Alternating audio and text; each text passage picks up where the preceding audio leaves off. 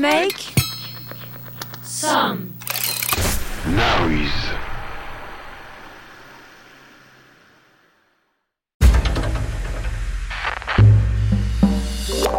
Vibrato. Les musiciens racontés par leurs instruments. Vibrato. Présenté par Mathieu Baudou. Avec le soutien de la SACEM. On vibre aujourd'hui et on respire au rythme du soufflet de l'accordéon de Fixie, François-Xavier Bossard de son vrai nom. Cet accordéon qu'il a emmené loin des clichés et des idées reçues pour en faire un instrument voyageur qui vient se frotter au hip-hop avec le groupe Java, au reggae aux côtés de Winston McAnuff ou à l'afrobeat de Tony Allen et qu'on a pu entendre aussi avec M, Arthur H, Grace Jones, Kezia Jones, Damon Albarn ou encore Salif Keita. Bonjour Fixie. Bonjour. Nous sommes ici au, Pré Saint-Gervais, près de Paris. C'est un endroit un peu particulier. Est-ce que vous pouvez nous le présenter? C'est une ancienne usine de saucissons qui s'appelle euh, l'usine Busso euh, au Pré Saint-Gervais. Donc ça s'appelle le Préavis. C'est un lieu qui est tenu par euh, une, association formidable qui s'appelle Souk Machine qui gère des lieux en transition. Et donc cet endroit, c'est des anciens frigos. Enfin, vous allez voir, c'est assez, assez incroyable. Vous nous montrez le chemin voilà le préavis. Donc euh, il y a encore les traces des guinguettes. Tu vois, tu as, le bar à gauche.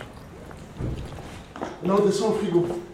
le domaine musical c'est quand même euh, souvent euh, gênant pour plein de gens, donc c'est mieux qu'on soit en sous-sol, sous terre. Moi j'ai récupéré un frigo. C'est assez immense quand même. C'est immense. Voilà, moi c'est ce frigo. Ici. Avec la vraie porte de chambre froide. Voilà.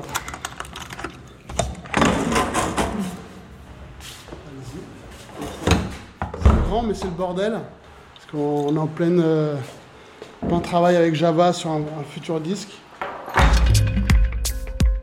Si vous croyez tout savoir du piano à bretelles, c'est que vous n'avez pas encore fait la connaissance de celui que porte Fixie à bras-le-corps. Fixie et son accordéon. Peut-être manque le, le retour de. Enfin, les enceintes. Les instruments, peut-être encore plus l'accordéon, je sais pas, mais c'est un peu comme une histoire d'amour, c'est une rencontre. Il se trouve que lui, quand je l'ai rencontré, je l'ai gardé et j'ai beaucoup joué et on a fait euh, le tour du monde ensemble. Je l'ai amené partout où j'allais et, j'ai fait beaucoup, beaucoup d'expériences euh, avec lui. Et je le considère vraiment comme une personne, mais c'est pas vrai. Je peux pas, c'est pas si c'est le bon mot, mais en tout cas, il y a une entité, il y a une énergie, il y a un esprit. Il m'a donné énormément. Je me suis construit euh, avec lui, avec son son, et il a des pouvoirs euh, magiques. Par exemple, à la, à la Réunion, je fais beaucoup de Maloya avec un groupe qui s'appelle l'Indigo. Dans Maloya, il n'y a pas forcément d'accordéon, mais, mais on en a mis. Et souvent, euh, Olivier de l'Indigo, il me dit ouais ton accordéon, il l'a il repéré, enfin il, le connaît, toi. Il, me dit ton accordéon c'est un c'est direct, c'est un c'est un 0692. En fait, c'est le numéro de la Réunion, les portables. Ça veut dire qu'en fait tu as un accès direct aux esprits et que quand tu, joues euh, avec cet accordéon, bah, il y, y, a un truc qui se passe. les gens sont sensibles à, à ce son et c'est un son qui éveille quelque chose.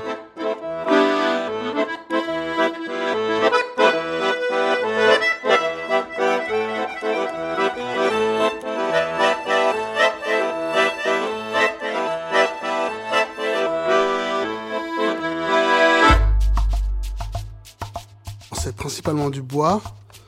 Et les touches, ça a évolué avec le temps. Euh, et toutes ces matières dont on n'a plus le droit de fabriquer, c'est la, la, celluloïde, le bacalite. Maintenant, c'est souvent du plastique euh, un peu sans vie. Mais bon, on est en train de trouver des nouvelles, euh, manières. tout bois, justement, sans, sans, ou avec de la, peinture, de, carrosserie de voiture. Il y en a qui font ça. C'est tout un, triple accordéon pour le customiser. Euh, je suis encore là-dedans aussi. Euh. Il y a le soufflet avec du carton, des tissus. Il y a les hanches qui sont faites en, acier. Il y a beaucoup de, beaucoup de choses.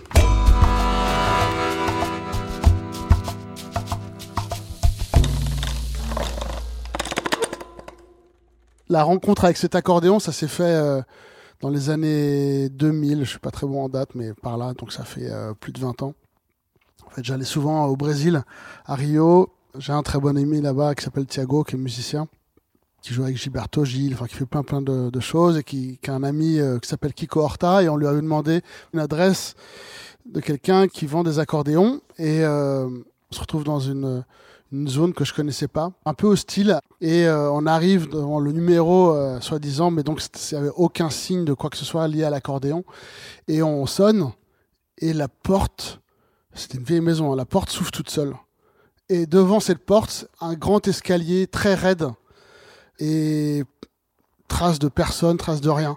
Et on commence à avancer dans l'escalier et on se rend compte qu'il y a des cordes qui sont accrochées à des poulies pour ouvrir la porte euh, d'entrée. Ok. Et là, au bout de l'escalier, on voit un monsieur d'un certain âge dans une, euh, un fauteuil roulant, des chats partout autour de lui. Et c'était le, le, réparateur d'accordéons de Rio qui, euh, par la même occasion, vendait quelques accordéons de temps en temps. Et c'est chez lui que j'ai trouvé ce, cet accordéon. Et l'accordéon, c'est un instrument assez fragile qui euh, supporte mal l'humidité et qui demande une certaine maintenance. Mais non seulement une maintenance, mais aussi des pièces de rechange. Et dans tous ces pays, il a pas de, on manque de pièces de rechange parce que c'est des pots, c'est un acier, un truc. Donc chacun se démerde. Et lui, bah voilà, c'était le, le, le gépetto de l'accordéon. Et donc il mettait des petits bouts de bandes de, de cassettes euh, à la place des pots. Et après, moi, parce que moi je l'ai ouvert plusieurs, plein de fois mon accordéon, il y avait, les, il y avait marqué des trucs, il y avait des petits bouts de, de ferraille, des petits bouts de ficelle qui tenaient. Donc c'est une espèce de vieille cathédrale euh, parce que c'est très complexe. Il y a 2500 pièces dans un accordéon et il suffit qu'il y en ait une qui lâche et on peut plus jouer. De, le concert est annulé. Voilà, donc ce monsieur m'a vendu cet accordéon, mais il y a un peu de son esprit qu'avec euh, avec moi, je trouve. Et puis, surtout que je l'ai acheté, donc c'était, euh, je sais pas en combien de mains c'était, mais l'accordéon il avait déjà énormément joué, il était déjà très usé. Donc aussi ça, c'est un truc euh, spécial, c'est que le fait d'être joué et le fait d'être vieux, le bois est plus sec et le, les lames sont faites. Donc il y avait un truc de puissance qui me convenait. Et je pense qu'il y a aussi euh, un truc un peu mystique avec ça.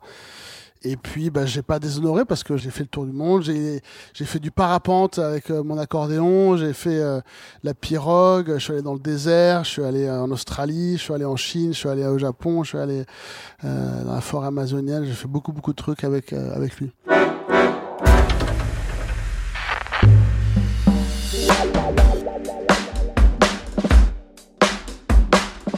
Moi, je sais que L'instrument qui me faisait fantasmer quand j'étais petit, c'était la batterie.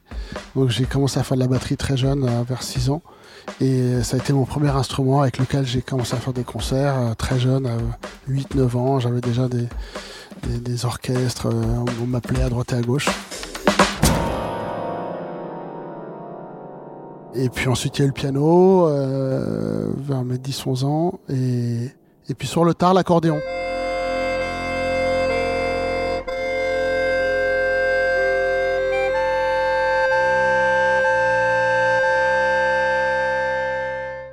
Mon père en faisait de l'accordéon de manière totalement euh, amateur, mais il avait son sa manière de jouer euh, justement très, enfin euh, c'était très émouvant quand il jouait.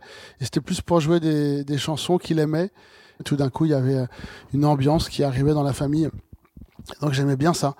Et puis la personne qui m'a vraiment mis un accordéon dans les pattes, c'est la chanteuse Lio, parce que je l'accompagnais.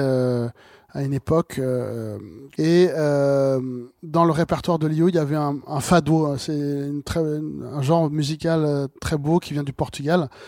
Et elle m'a dit, Fixie, on peut pas faire ce concert sans que tu aies un accordéon. Et il y avait juste un morceau avec de l'accordéon. Et du coup, elle a loué un accordéon pour moi. Et je me suis retrouvé avec un accordéon chez moi. Et j'ai joué ce morceau au concert. Et puis ça m'a donné envie de pratiquer l'accordéon. Et puis voilà, après j'en ai acheté un. Et...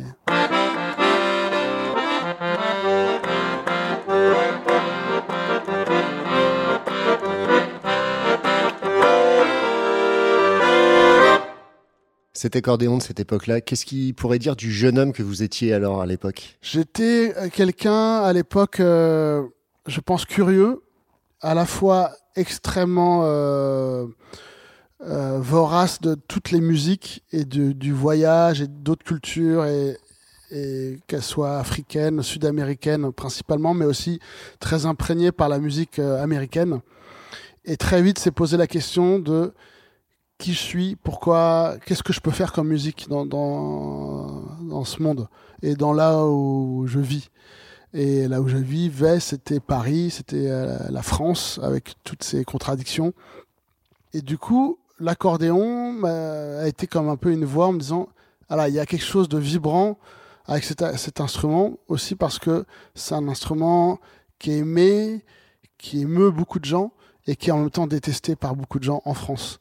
Et du coup, j'ai trouvé ça très intéressant de jouer avec ça et de voir qu'est-ce que je pouvais faire avec cette image et euh, ce décalage. À cette époque-là, donc je faisais pas d'accordéon, en fait, j'étais plus clavier. euh, et euh, à ce moment-là, dans les années 95, 96, je, je crois, je passais pas mal de temps avec euh, certains chanteurs de Parliament, Funkadelic à Paris. Euh, ils étaient un peu en, voguette là, et ils étaient dans un studio qu'on avait avec des, potes, et ils enregistraient des morceaux, et donc moi je jouais des claviers avec eux, on discutait, et je ramène cet accordéon. Et là, ils sont ils tombent euh, complètement euh, sous le charme et ils se disent ah mais Fixie non mais faut que tu mettes ton accordéon sur nos morceaux ça, ça va être trop bien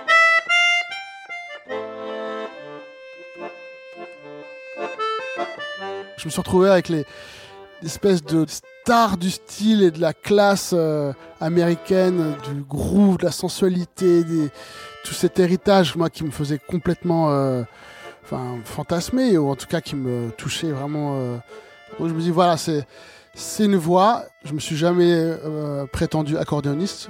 Je, je pense pas être vraiment accordéoniste parce que aussi être accordéoniste en France c'est toute un, une école, c'est la virtuosité, c'est euh, euh, un certain répertoire que je ne connais pas et j'ai jamais trop essayé de le connaître.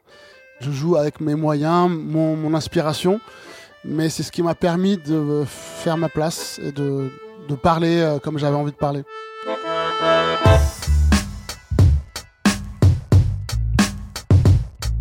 Et de là est parti Java. C'est pareil, j'étais avec euh, le chanteur de Java, Erwan. euh, on se croisait pas trop à l'époque. Ce soir-là, on se croisait. On était dans une voiture. C'était la, grosse époque euh, du hip-hop en France. Et je lui dis, tu vois, moi j'ai une idée. Ce serait de faire du hip-hop, mais avec de l'accordéon. Il me dit, ah, c'est marrant, c'est une super idée. Bah, tu moi j'ai écrit un texte de hip-hop avec que les stations de métro. Et il commence à chanter ce texte sur la chanson qui passe à la radio. Et on, s'est revus, on a fait ce premier morceau, le métro, puis ensuite d'autres. Et de là, s'est imposé euh, cette idée d'essayer de mélanger l'accordéon au hip-hop.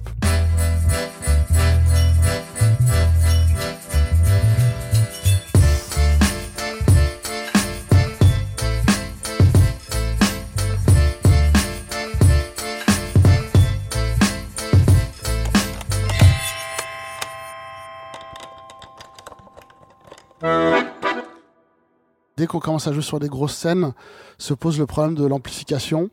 Comment restituer le son, comment le trafiquer, comment en faire un truc massif, comment arriver à un son de guitare électrique avec un accordéon.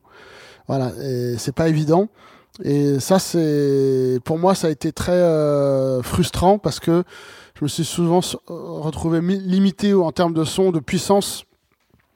Et l'autre chose, je dirais que c'est le poids, parce que c'est un instrument qui est lourd. Alors celui-là, celui dont, dont je vous parle, euh, mon Scandali, là, parce que je vous ai pas donné sa, marque, c'est un instrument euh, d'un gabarit euh, qui me convient, mais qui est déjà quand même euh, lourd, mais il doit faire 9 kilos, quelque chose comme ça.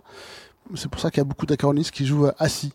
Et chose que je voulais pas faire non plus, parce que je voulais être dans cette énergie, aller vers les autres, aller vers le public, et pas me sentir euh, cloué au sol. Évidemment, il a eu des problèmes techniques, mais euh, il m'a jamais lâché sur scène. Jamais. Jamais- Parce qu'un accordéon, il suffit qu'il y ait une note qui se coince, et ça fait un comme ça, on peut plus rien faire. Et on peut pas la réparer en. Faut, c'est pas une pile à changer, c'est pas un câble à changer. C'est, c'est aussi pour ça que j'ai envie de le- lui rendre euh, les honneurs, parce que euh, il a été à mes côtés euh, jusqu'à maintenant.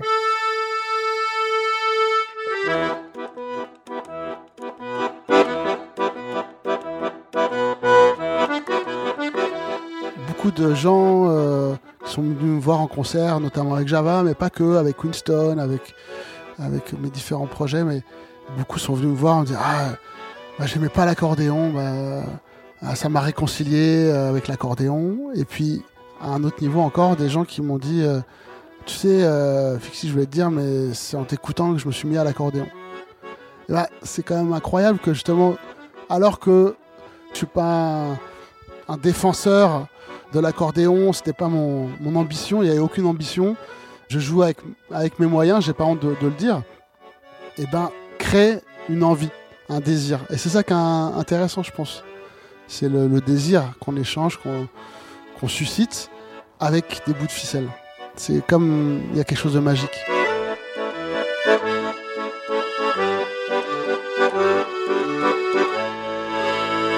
Vibrato, Il respire et inspire. Il refuse de se poser en terre inconnue. C'était l'accordéon de Fixie, le plus beau passeport pour embrasser le monde, dans Vibrato. vibrato. Les musiciens racontés par leurs instruments.